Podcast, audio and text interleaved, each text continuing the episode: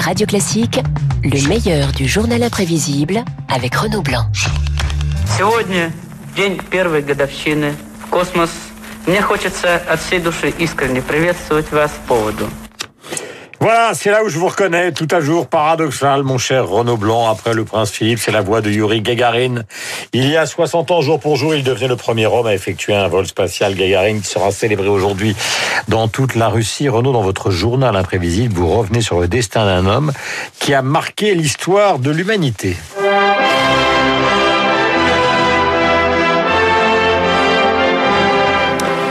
Et pour commencer, quelques notes de l'hymne soviétique. Gagarine, l'un des plus grands symboles de la conquête de l'espace. Cinq ans avant ce premier vol historique, il y avait eu Sputnik, le premier satellite envoyé par les Russes. Sputnik, mais également Leica, la petite chienne qui mourra dans l'espace. 12 avril 1961, il y a donc 60 ans aujourd'hui. Gagarine monte les quelques marches qui vont lui permettre de gagner la fusée Vostok. Décollage à 9h07 pour un vol qui va durer, Guillaume, 108 minutes, le tour de la Terre et ces mots de Gagarine, les yeux rivés sur son hublot. Je me sens en pleine forme. Le vol se poursuit, mais les vibrations augmentent. J'observe la Terre, je distingue les reliefs, les forêts, les nuages. Il a 27 ans hein, quand il réalise ce premier vol, 27 ans lorsqu'il de, lorsqu'il devient un héros national et même planétaire.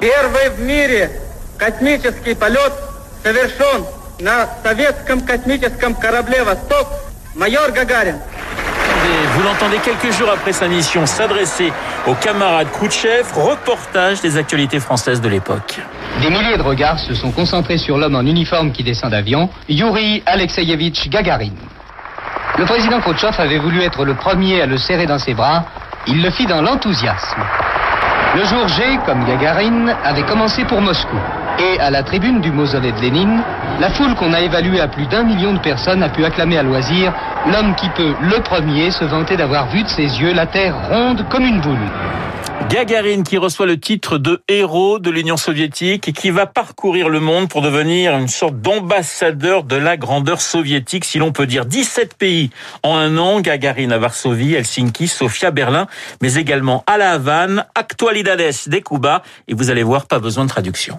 Aproximadamente a las 2 de la tarde del 24 de julio, saludado por un torrencial aguacero tropical, llega el avión que trae a Cuba al primer cosmonauta de la humanidad, comandante Yuri Alexeyevich Gagarin.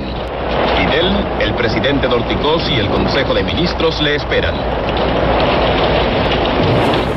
Vous entendez, c'est l'orage, parce que le jour où Gagarine a posé les pieds à Cuba, il y avait une tempête tropicale, avril 1961. L'URSS prend l'avantage hein, dans cette conquête spatiale, mais quelques mois après l'exploit de Gagarine, John Fitzgerald Kennedy a cette phrase au Texas.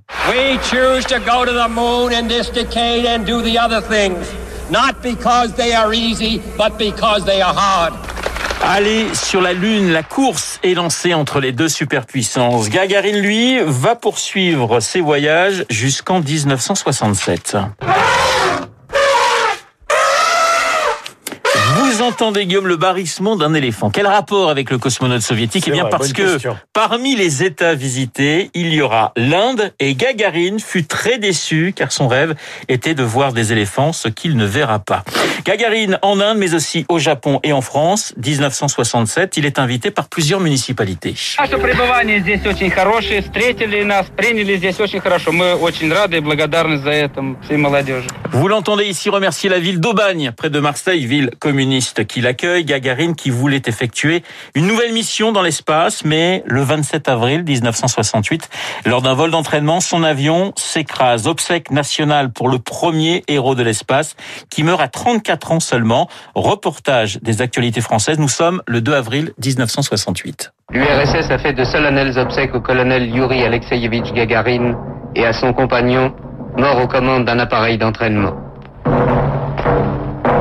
Le souvenir de Yuri Gagarin est de ceux qui restent impérissables, comme celui de Blériot, comme celui de Lindbergh. Le souvenir de celui qui a, le premier, réalisé un rêve des hommes, et quel rêve Gagarine qui décède 16 mois avant qu'Armstrong mette le pied sur la Lune. Gagarine qui inspira Coluche, rappelez-vous. Le russe qui a eu le moins de chance, c'est Yuri Gagarin. Il a fait 17 fois le tour de la Terre et il est retombé en URSS.